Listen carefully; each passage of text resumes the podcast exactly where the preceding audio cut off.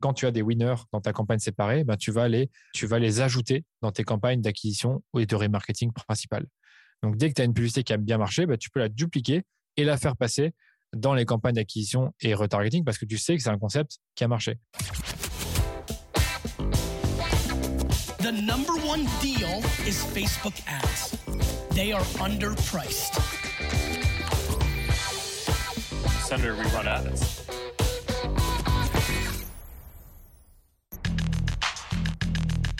Bienvenue dans No Pay No Play, le podcast qui résume vite et bien tout ce que vous devez savoir si vous utilisez la publicité Meta pour développer votre business ou celui de vos clients. Je m'appelle Joseph Dogno, je suis consultant spécialisé en Facebook et Instagram Ads depuis 2016. J'ai un blog qui s'appelle Neomedia, une newsletter gratuite et je vous retrouve toutes les semaines dans ce podcast pour vous aider à bien comprendre et à mieux utiliser l'outil publicitaire de Facebook et d'Instagram. Si vous découvrez seulement aujourd'hui No Pay No Play, pensez à vous abonner sur votre appli de podcast de choix pour ne pas manquer les prochains épisodes. Aujourd'hui, je vous propose d'écouter la suite et la fin de ma conversation avec mon confrère Danilo Duchesne, consultant comme moi, spécialisé en publicité Facebook et Instagram. La semaine dernière, on a parlé des différents tests créatifs qu'on peut mener. Qu'est-ce qu'on peut tester sur une publicité?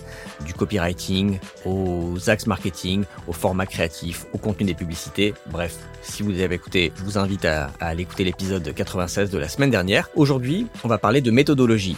Comment est-ce qu'on fait? Quelle est la méthodologie qu'on utilise pour bien faire des tests. Et alors, il y a plein de questions qu'on se pose souvent. Est-ce qu'il faut faire ces tests dans ces campagnes, ces campagnes evergreen, les campagnes qui tournent habituellement, ou est-ce qu'il vaut mieux les faire dans une campagne de testing séparée? Sur quelle cible on teste différentes choses? Quelles sont les considérations techniques qu'on doit prendre en compte? Quel budget on utilise pour un test? Qu'est-ce qui se passe une fois qu'on a commencé le test? Comment on évalue si les résultats sont bons, mauvais, très bons? Quels indicateurs on utilise pour valider le succès d'un test? Bref, plein de questions auxquelles euh, Va vous répondre dans le détail. C'est pour ça que j'ai coupé cet épisode en deux.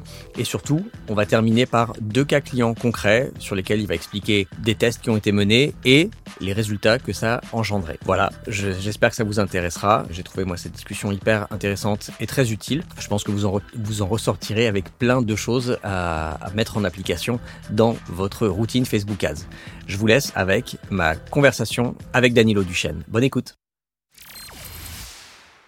Maintenant, la grande question, et je sais que les gens me la posent souvent, c'est comment est-ce qu'on fait pour tester les choses? Une fois qu'on a décidé ce qu'on testait, une fois que j'ai décliné plusieurs images, ou que j'ai décliné un texte, ou que j'ai décliné une vidéo en différents formats, une fois que j'ai tout ça, comment je fais? Est-ce que j'ai une campagne euh, et je, mélange tout, et au fur et à mesure, j'éteins les pubs qui marchent pas Est-ce qu'il faut une campagne dédiée? Toi, qu'est-ce que tu préconises? Voilà, en préambule, ce que j'avais préconisé, c'est que tu as, deux possibilités. Soit tu as du budget, soit tu n'as pas de budget si tu n'as pas beaucoup de budget, tu n'as pas le choix. Tu dois, faire, tu dois faire tes tests, ta campagne d'acquisition ou de remarketing, peu importe. Tu es obligé de faire tous ces tests-là et de, en quelque sorte, ajouter tes publicités dans cette campagne-là et tester les choses. Après, comme je disais tout à l'heure, il ne faut pas le faire n'importe comment. Au début, première semaine, par exemple, vous testez les axes. Puis après, une fois que vous avez plus ou moins des infos sur les meilleurs axes, testez les formats. Une fois que vous avez des infos sur les meilleurs formats, testez peut-être d'autres produits et ainsi de suite. Tu peux le faire comme ça de manière scientifique et toujours, attention, c'est une règle de base, on ne coupe pas quelque chose qui fonctionne bien. Donc, que ce soit dans une campagne de test ou une campagne d'acquisition euh, qui tourne, ne coupez pas une publicité qui fonctionne bien. Et c'est là justement que la campagne de testing séparé entre en jeu parce que le problème, c'est que quand vous avez un truc qui fonctionne bien, ben, vous avez envie que ça continue à fonctionner et vous n'avez pas envie de perturber le bon fonctionnement de cette publicité-là. Et donc, du coup, ce que nous, on préconise quand on veut vraiment tester des choses qui sont nouvelles, qu'on ne sait pas trop si ça va marcher, c'est de, de créer une campagne de test séparée. Donc là, c'est vraiment une deuxième campagne et là, je vois déjà venir les, les pros de la publicité qui vont dire Ouais, mais il y aura du chevauchement. Non, en fait, même si tu mets, enfin, comment dire, si tu as un budget de 1000 euros sur une campagne et que tu as un budget de 100 euros sur une campagne de test, mais les chevauchements sont euh, divisés par 10. Donc, du coup, c'est pas trop grave de cibler les mêmes audiences. toi, ce que tu veux vraiment, c'est de tester des concepts. Dire? Alors, je te coupe deux secondes. Quand tu dis quand on n'a pas beaucoup de budget, on n'a pas le choix, on est obligé de faire ça dans une seule campagne. Et quand on a un peu plus de budget, alors est-ce que tu peux donner un ordre de grandeur de à partir de quel budget tu, tu, créerais une campagne de tests dédiée Franchement, à partir de 3 à 5 000 euros, tu peux déjà faire des petits tests. Mais franchement, il faut savoir que ça va prendre beaucoup de temps parce que si tu as 3 000 euros par mois, ça veut dire que tu as plus ou moins 100 euros par jour. Donc, dans tes 100 euros par jour, tu peux allouer 10 à 20% dans des tests. Donc, on va dire 20 euros. Mais si déjà tu as un coût d'acquisition euh, qui est à 30 euros, même avec tes 20 euros par jour, tu peux même pas avoir une conversion par jour. Donc, tu vois, c'est ça dépend vraiment, encore une fois, du, coût d'achat du produit, du coût d'acquisition, pardon, et aussi de ton budget de départ. Mais je pense que ça devient vraiment intéressant de faire des campagnes de testing séparées quand tu as 10 000 euros par mois. Là, tu peux quand même vraiment tester des choses. Et, honnêtement, dans l'agence, on a 7, 8 clients qui dépensent plus de 10 000. Donc, il n'y a pas tous les clients pour qui on fait des campagnes de test. D'accord. Et quand tu dis, alors on va, je sais que tu vas développer la partie campagne de test après, mais juste pour les gens qui ont des plus petits budgets et qui ne peuvent pas faire de campagne de test dédiée, tu dis, du coup, ils vont le faire, ils vont faire leur test dans leur campagne euh, normale, on va dire. Euh, mais tu, tu conseilles d'échelonner, par exemple, la première semaine de tester l'axe marketing, la deuxième semaine de tester mmh, le format, par exemple, moi je trouve que c'est mieux de tester un par un. Donc, pardon, et j'ai dit la première, tu mais j'ai déjà anticipé sur la réponse et j'ai dit la première semaine. C'est quoi la durée d'un test pour toi? Tu, Quand tu lances une pub, par exemple, tu veux tester l'axe marketing, tu fais combien de pubs et combien de temps avant de changer? Ben Pour moi, il y a, y a, plusieurs euh, réponse possible à cette question, c'est soit tu te dis, voilà, j'attends 10 000 impressions par publicité pour valider mon texte, mon test, pardon, j'ai dit texte, mais donc tu attends 10 000 impressions, donc ça va vraiment dépendre de ton budget. Tu peux les atteindre très vite comme tu peux les atteindre très lentement, ou tu peux te dire, voilà, donner une règle arbitraire, te dire, moi, j'attends d'avoir au moins 5 ventes ou d'avoir dépensé deux fois mon CPA pour valider mon, texte, mon test ou non, tu vois. Ça dépend vraiment des règles que tu te donnes. C'est juste que si tu veux vraiment qu'il y a une sorte de, de résultats statistiquement valides, il faut quand même qu'il y ait une certaine dépense. Et ce que moi, j'avais beaucoup lu à l'époque, c'était, je voyais souvent le, seuil de, des 8000 impressions. 8000. Donc, tu peux attendre les 8000 impressions ou les 10 000. Mais moi, j'aime bien aussi me dire que si on a dépensé deux fois le coût d'acquisition sur une publicité, qu'on n'a toujours pas de vente, ou, y a, ou que ça coûte justement trop cher, ou qu'il qu'il y a un taux de clic qui n'est pas terrible, je pense que c'est, on peut l'arrêter, tu vois. Je sais pas si ça répond à la question. Si, si, ça répond, bah, comme tout le temps dans les Facebook Ads, la réponse, et ça dépend. Mais c'est bien, enfin, déjà, ça me rassure parce que moi, j'ai pas non plus une méthode ultra scientifique quand je fais ça. C'est-à-dire que des fois, j'attends, j'avoue que j'attends jamais 8000 impressions. Je suis plutôt en général à partir de 5000, je considère 5000 aussi, c'est bien. 5000 ça, ça, a assez tourné. Mais c'est vrai que des fois, quand tu as une pub qui a généré deux achats, une pub qui a généré trois achats, euh, la différence, elle est tellement faible que tu peux te dire, euh, voilà, un achat, ça aurait pu arriver comme ça aurait pu ne pas arriver. Est-ce que vraiment la pub qui a fait trois achats, je peux considérer qu'elle est meilleure? Ce que je peux déjà te dire, c'est que après, on en parlera après, si tu regardes les prémétriques, donc euh, taux de clic, ratio d'ajout au panier, achat, donc, c'est combien d'ajouts au panier convertissent en achat. Franchement, tu as plein de petits trucs qui peuvent aider ta décision. Et t'inquiète pas que David et Quentin qui gèrent des campagnes, ils ont toujours ce genre de questions-là. Est-ce que, toi, tu la garderais, tu as compris En fait, on débat ensemble. Et c'est hyper intéressant parce qu'il n'y a pas vraiment de bonne ou mauvaise réponse, tu vois. et parfois, euh, on, coupe une pub et puis après, trois jours plus tard, ah tiens, il y a eu deux achats qui ont été, qui, sont remontés via cette publicité. Ben maintenant, je la réactive. Quoi. Donc, merci, merci OS14. Merci à OS14, ouais. Ok, d'accord. Donc j'ai compris. Maintenant, partons du principe qu'on a un peu plus de budget, qu'on peut dédier une campagne au testing. Là, comment est-ce que euh, comment est-ce que tu t'y prendrais? Donc tu crées ta campagne de test et là la méthodologie, je n'ai pas à. Je l'ai trouvée sur euh, une de, de, la part d'une YouTuber, YouTubeuse qui est connue parmi les médias buyers français qui, euh, qui, sont, qui, font une bonne veille. Elle s'appelle Dara Dene et elle travaille dans une agence qui s'appelle Thesis. Et ils ont développé leur méthodologie pour faire des testings. Et on l'a découverte en début d'année, on l'a mise en place vraiment. Et du coup, ben, on a euh, schématisé cette, euh, cette méthodologie-là que je vais vous présenter. Donc, la première chose à faire, ben, c'est de créer ta campagne de testing séparée. Pourquoi? Parce que tu veux, euh, comme on disait, t'assurer que tes tests ne vont pas perturber tes campagnes d'acquisition principales. Parce que tu pourrais tout à fait en avoir deux ou trois, ça dépend de tes gammes de produits. Ça permet aussi de faire des tests itératifs plus facilement. Par exemple, te dire, ben voilà, là, j'aimerais bien vraiment tester le scroll stopper d'une même vidéo je vais faire trois vidéos différentes et la, trois, seule chose que je vais faire varier, c'est le scroll stopper. Eh bien, dans ta campagne de test, tu peux très facilement faire ce test-là et tu sais que ben, tu verras si euh, Facebook euh, diffuse plus l'une vidéo ou l'autre ou si les trois sont divisés de manière équivalente et qu'il y en a une des trois ou deux qui fonctionnent le mieux. Tu as aussi des learnings qui sont plus simples à suivre puisque tu as une campagne séparée, donc tu peux facilement en fait euh, garder une trace de tes learnings à la fois dans ton, dans ton ad manager et aussi toi quand tu vas exporter la donnée. Et après, ce qu'il faut comprendre, c'est que quand tu as des winners dans ta campagne séparée, ben, tu, vas les, tu vas les ajouter dans tes campagnes d'acquisition et de remarketing principales. Donc, dès que tu as une publicité qui a bien marché, ben, tu peux la dupliquer et la faire passer dans les campagnes d'acquisition et retargeting parce que tu sais que c'est un concept qui a marché. Et c'est là qu'une des questions va, peut-être arriver dans l'esprit de nos auditeurs, c'est sur quelle audience je fais les tests. Et la préconisation de Dara, c'était de faire que du broad.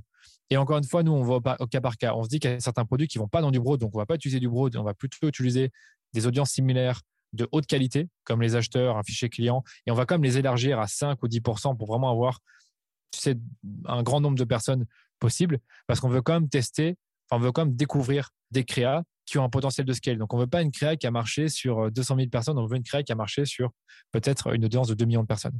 D'accord, c'est intéressant ça. C'est-à-dire que quand tu testes, tu vas directement sur une lookalike, par exemple, de 5% et pas sur une 1% parce que ça, si jamais la créa, elle marche, sur une, elle marche que sur une lookalike de 1%, bah, en fait, ton test, il t'aura pas servi à grand-chose.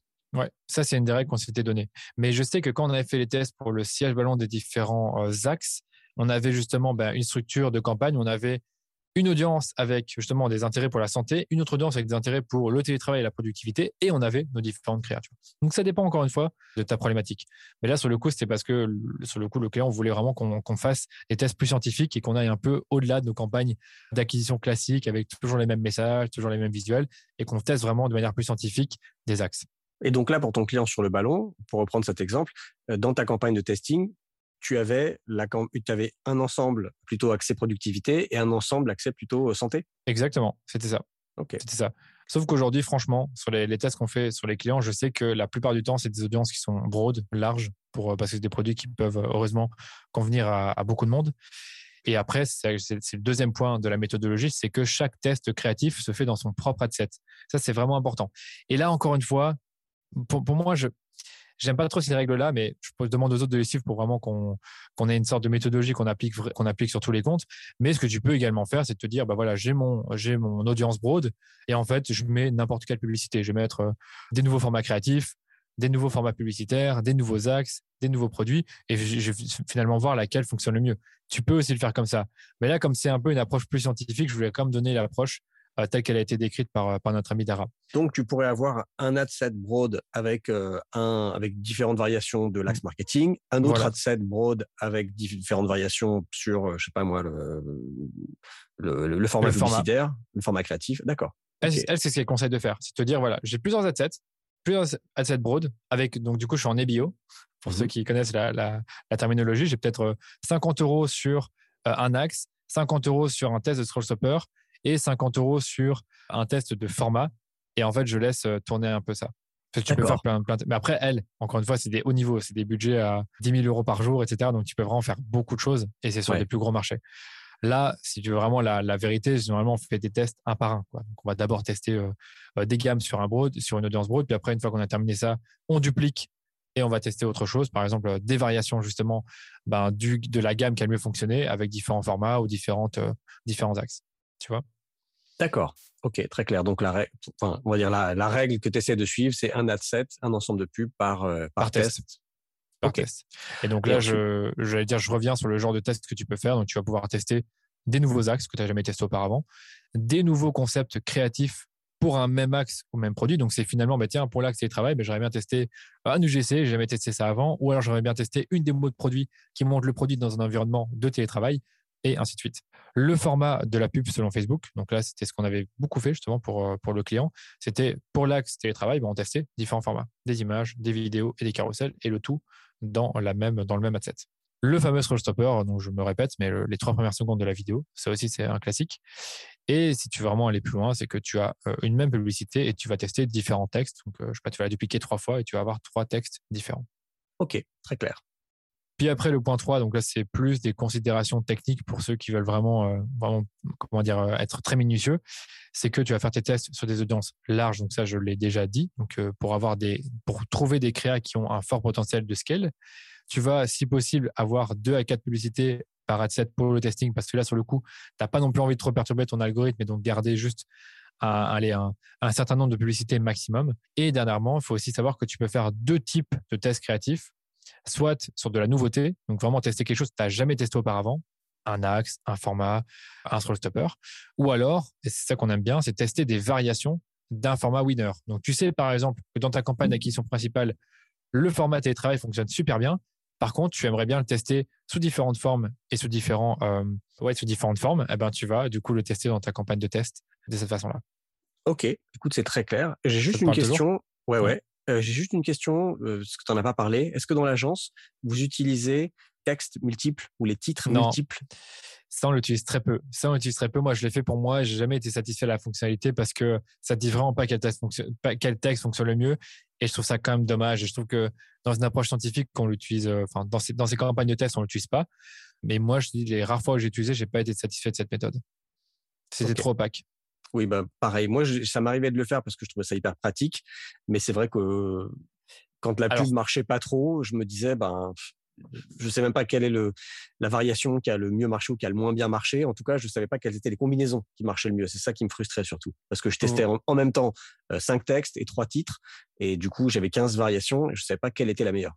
Ouais, voilà. Après, moi, ce que j'ai eu comme discussion avec Antoine de G7 sur mon podcast, justement, c'est qu'il disait, lui, nous, on aime, nous, on aime bien les, les, fonctionnalités dynamiques de Facebook. Donc, par exemple, le dynamic creative, comme ils le disent aux USA, donc le, le contenu créatif dynamique, ou alors la, la, fonctionnalité de texte multiple pour, comme toujours, des concepts ou des textes qui ont fait leur preuve. Si on sait que c'est des textes qui ont bien marché, ben, on peut très bien les mettre tous ensemble dans une même publicité pour éviter de dupliquer les publicités. D'accord, mais du coup, c'est plus du test, c'est des, on va dire, c'est post-test. Une fois que tu as validé des choses, tu mets ça dans une campagne plutôt fil rouge qui va scaler. Oui, oui lui, c'est ce qu'il disait, c'est qu'en gros, ils font une deuxième campagne avec le Dynamic Creative, et dans ce cas-là, ils vont scaler avec ça. Et ça, honnêtement, on l'a pas trop testé. Donc, ce serait vraiment un truc qu'on devrait faire. Ok. Est-ce qu'on peut parler un peu de budget maintenant? Ouais, bah, c'était le point 4. C'est justement bah, quel budget allouer pour tes tests créatifs? Et là, tu as deux façons d'avoir la réponse. Soit tu te dis, bah, en fait, j'investis au moins une fois le CPA cible par jour. Donc là, c'est surtout c'est un budget limité. Ou alors tu te dis, ben, d'emblée, je consacre 10, voire même 20% à ma campagne de testing. Donc si par exemple j'ai 10 000 euros par mois, je sais que j'aurai au moins 1000 euros qui vont être attribués par mois dans cette campagne, voire même 2000. Et comme toujours, pour nous, on l'a déjà dit, quelque chose qui fonctionne bien en test, eh bien, on peut scaler. Donc, si ça marche bien, ben, on augmente le budget, tout en, bien sûr, en dupliquant la publicité qui marche bien et en la mettant dans la campagne d'acquisition principale, parce qu'on va en profiter. Parce que même quand tu as deux campagnes différentes pour la même audience, mais tu vas toucher des poches d'audience différentes, puisque c'est des audiences avec des dizaines de millions de, enfin, voire des millions de personnes, pardon. Donc, en fonction de l'apprentissage qu'il y a eu, tu vas toucher des personnes différentes d'une campagne à l'autre. Je ne sais pas si tu me suis là-dessus. Si, est-ce que, est-ce que tu veux dire que parfois une pub qui marche très bien dans ta campagne de testing, tu vas la scaler dans la campagne de testing? Ouais. Ok. Tu augmentes le euh, budget dans la campagne de testing. Ok, d'accord. Donc, tu augmentes le budget de l'adset sur lequel il y avait ce test qui était mené. Et en parallèle, tu la dupliques aussi dans ta campagne euh, un peu fil rouge euh, prod qui, voilà. est ça, c'est la à ça. Ça, c'est la méthode. Et puis, comme toujours, ça, ça, ça, ça, rejoint la règle que je disais au tout début, ou je sais plus quand je l'ai dit, ne jamais couper quelque chose qui marche bien. Donc, si on a un truc qui marche bien, on va pas le couper. Ok, très clair. Je te laisse continuer. Le, point 5, c'est qu'est-ce qui se passe quand tu as démarré ton test donc, quand tu as lancé ton test, admettons, euh, euh, déjà, la première règle dont je parlais, c'est de faire rien en termes d'optimisation ou d'évaluation durant les trois premiers jours parce que tu veux quand même laisser un peu la machine tourner, comme toujours. Et là, tu as trois scénarios. Donc là, j'ai utilisé le mot scénario pour être, euh, pour être bon dans la syntaxe. Trois scénarios possibles. Les résultats qui sont très bons. Donc, tu dis, OK, ben, mon CPA dans ma campagne de test est inférieur à mon CPA moyen ou celui que je vise. Les résultats sont dans la moyenne, donc finalement, c'est le même CPA que j'ai habituellement, correct. Ou alors, et ça c'est le, résultat plus négatif, c'est que j'ai un, un CPA qui est mauvais, voire très mauvais. C'est-à-dire j'ai un CPA qui est au-dessus de ma cible ou largement au-dessus. Et ça, dans les tests, vous allez voir que vous aurez plein de publicités qui vont avoir des CPA bien au-dessus de ce que vous avez habituellement comme CPA. Et donc, c'est là que je mettais les différents scénarios. Donc, si les résultats sont bons, voire très bons, bah, tu, tu as la possibilité de scaler l'adset de la publicité testée avec toujours les augmentations de 20% tous les deux jours. Tu peux dupliquer la publicité dans la campagne principale, on l'a déjà vu, et tu vas laisser l'ensemble de pubs actifs tant que la performance est bonne. Ça, c'est ce qu'on a déjà dit. Si les résultats sont mauvais, voire très mauvais, ben, tu vas d'abord optimiser au niveau de la pub, puisque l'audience est toujours la même. C'est le broad ou le lookalike. Et donc, tu vas d'abord ben, couper ce qui marche pas, parce que, mettons, dans ton test, ben, tu vois qu'admettons, ton CPA, c'est 15 euros. Tu vois qu'il est à 30 euros sur l'audience euh, de test avec euh, ton test créatif de Scroll Stopper, par exemple, et tu en as testé trois. Et tu vois que dans tes trois Scroll Stopper, tu en as un qui a un CPA à 100 euros, un autre à 40 et un autre à 20. Donc tu dis, bah, OK, celui à 40 et à 100, je le coupe, et celui à 20, je le garde pour voir si ça diminue.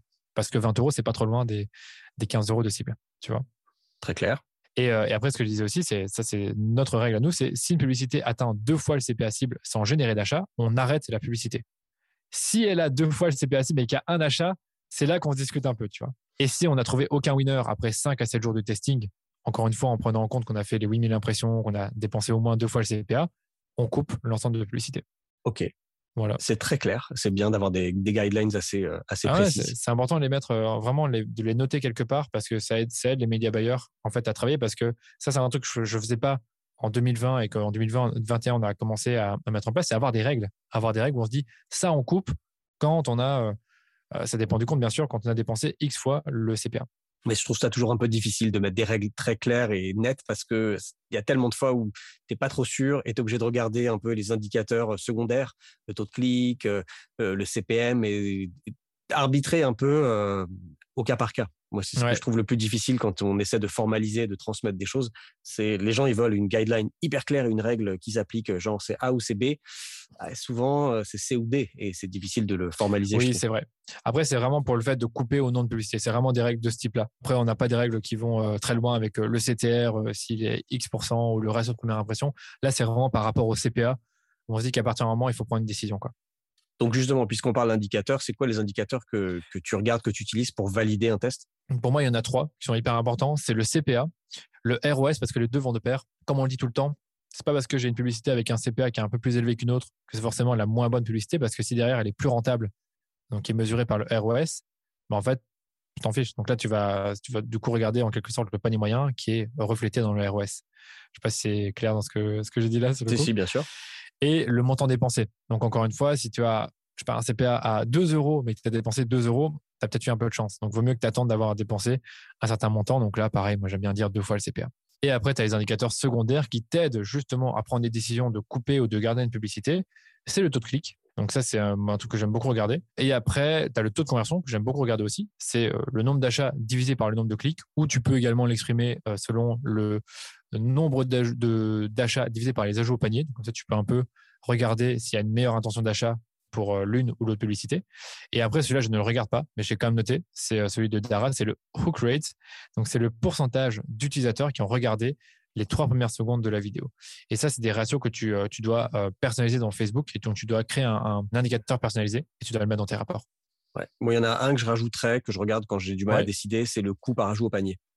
Voilà, celui-là, j'utilise un tout petit peu moins maintenant. Mais je vois, je trouve que c'est une bonne métrique aussi. Et j'utilise un peu moins parce que tu sais, les résultats de Facebook sont plus biaisés. Donc, on préfère regarder les ratios parce que là, on se base sur un nombre d'achats ou un nombre d'ajouts au panier et après, on les divise. Tu vois. Ok Danilo, merci pour tous ces conseils. Pour finir, est-ce que tu peux nous partager deux cas clients? Tu m'avais dit que tu avais deux, deux, cas clients qui étaient très pertinents pour cette discussion. Ouais, avec plaisir.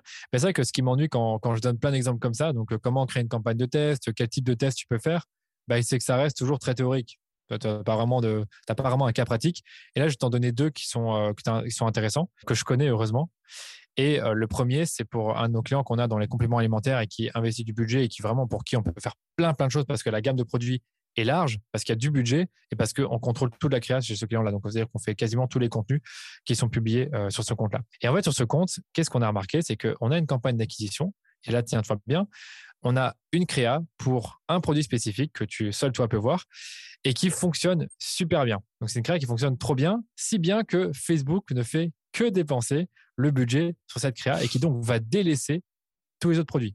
D'un côté, nous, on est content. C'est-à-dire que la campagne fonctionne toujours très bien, mais on est dépendant d'une seule créa. quel est le risque? C'est que cette créa finisse par descendre en performance.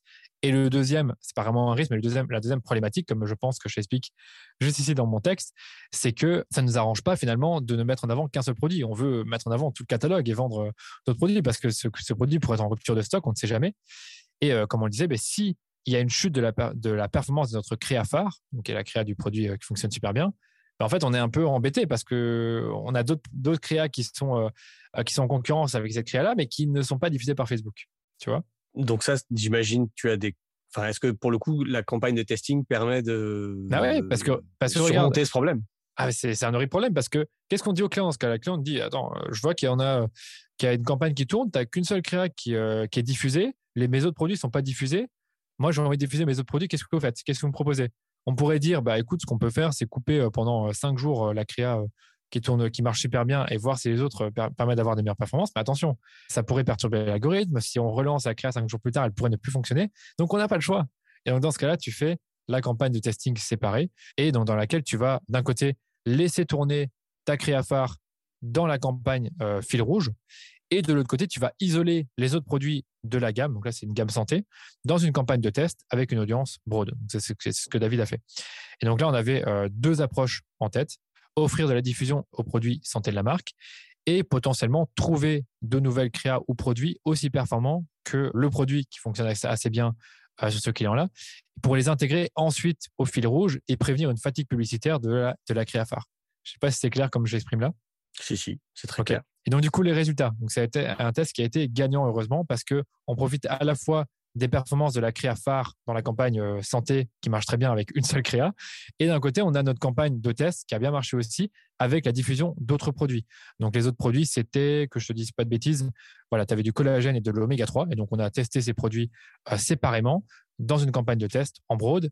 Et donc là, au niveau des résultats, bah, on avait 279 achats pour 12,21 euros de CPA. Je ne vais pas donner le ROS pour la créa phare dans la campagne d'acquisition principale. Et dans la campagne de test, bah, on avait eu 52 ventes pour un CPA de 12 euros. Donc, tu vois qu'on a eu 5 fois moins de ventes, ce qui est tout à fait normal puisqu'on dépense beaucoup moins de budget dans la campagne test qui représente 8,58% du budget de la campagne d'acquisition principale. Mais ce qui est positif, c'est que vous avez eu un CPA qui est légèrement en dessous du CPA euh, normal.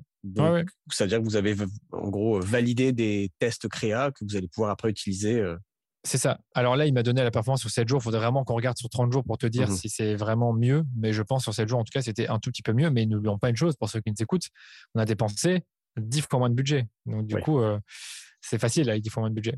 Bien sûr. OK, merci. Et tu as un deuxième test? Un deuxième cas client, pardon? Ouais, deuxième cas client, c'est que c'était un client par rapport ouais, au format euh, Stories. Et en fait, c'était euh, c'est une marque qu'on accompagne dans tout ce qui est culotte. Et pour eux, ils ont une belle communauté sur, euh, sur Instagram. Et pendant longtemps, on faisait des campagnes uniquement dans le flux d'actualité. On avait envie de tester le format stories.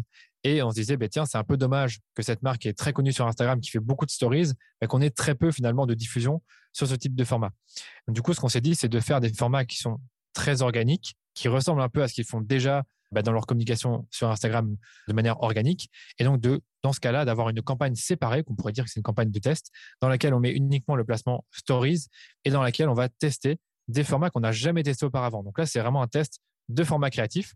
Et donc là, sur le coup, ce qu'on a fait, c'est qu'on a fait euh, utiliser des stories interactives qu'on voit finalement très peu sur les réseaux. Mais tu as une fonctionnalité dans Facebook qui te permet de mettre des sondages dans tes publicités. En tout cas, l'année passée, c'était encore possible. Cette année, j'ai un doute parce que j'ai pas été voir la, plateforme. Mais comme elle change tout le temps, je sais pas te dire. Et du coup, tu avais euh, voilà euh, quelle culotte tu préfères. Et donc, on montrait deux culottes différentes. Et tu avais team 1 ou team, enfin, team taille haute ou team taille normale. Et donc, voilà, les personnes pouvaient voter. Mais en, réalité, que quand tu cliquais sur l'un des deux, ben, en fait, tu étais redirigé vers le site. Et on a eu des très bonnes perfs sur cette créa-là. Donc, on, enfin, c'est créa-là parce qu'on avait plusieurs variations.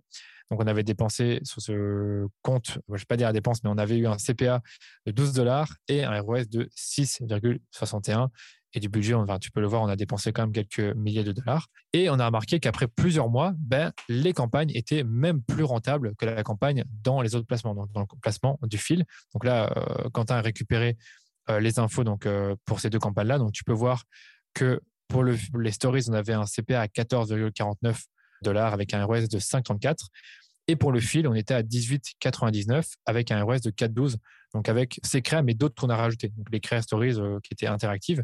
Après, on en a rajouté d'autres. Et ce que j'ai également euh, euh, précisé, c'est que on dépense moins en stories qu'en fil. Donc en soi, moi, je sais que si on augmente la dépense sur les stories, on va forcément augmenter le CPA. Et une autre précision, c'est que les audiences sont les mêmes. Donc ça, je le précise, on met les mêmes audiences que dans le fil. D'accord. Donc là, ça revient à faire, en gros, je, je schématise, mais enfin, je résume, c'est un ad set dédié que pour sur le placement stories, qu'avec des créas stories. Ouais, c'est ça. Donc c'est non, c'est plus une campagne, une campagne dédiée pour les stories. Donc euh, à nouveau, c'est un, exemple de test que tu peux faire. Et là, c'était plus un exemple de test à la fois du placement et du format, puisqu'on a testé des tests, des, des formats plus organiques. Donc d'abord avec les stories interactives et ensuite avec des formats plutôt UGC que je pourrais te montrer, mais tu vois juste une personne qui, euh, te montre différents, euh, qui fait une sorte de réel et qui te dit voilà, hop, hop, hop. Enfin, je sais pas, on peut pas le voir au podcast malheureusement, mais, voilà.